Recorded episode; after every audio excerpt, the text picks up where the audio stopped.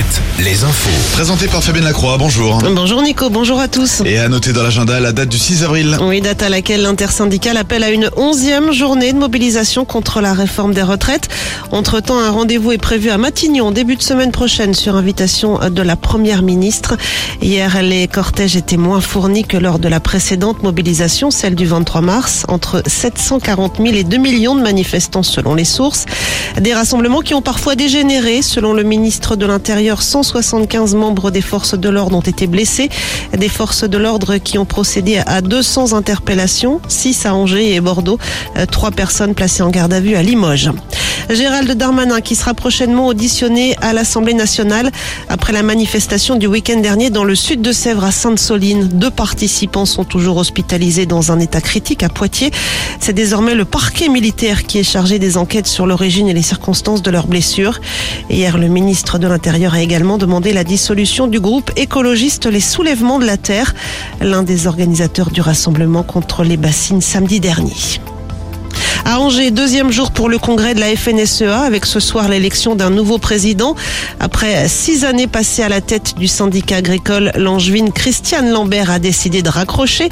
Elle reste à la tête du syndicat européen, la COPA, mais elle veut désormais consacrer plus de temps à sa famille et à son exploitation située à Bouillé-Ménard. Christiane Lambert. Pas de lassitude du tout, mais la volonté d'avoir une vie après la FNSEA.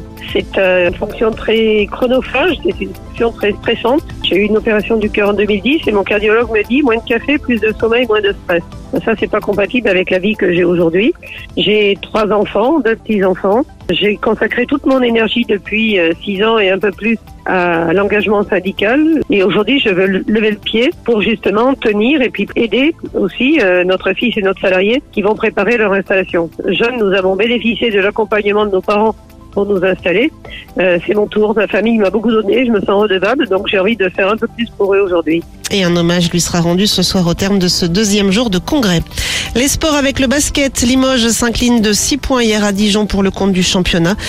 Cholet, de son côté, joue ce soir sa demi-finale allée de la FIBA Europe Cup face aux Estoniens de Calef. Le match retour est prévu mercredi prochain à la Meilleray. Très bon réveil sur. Alouette,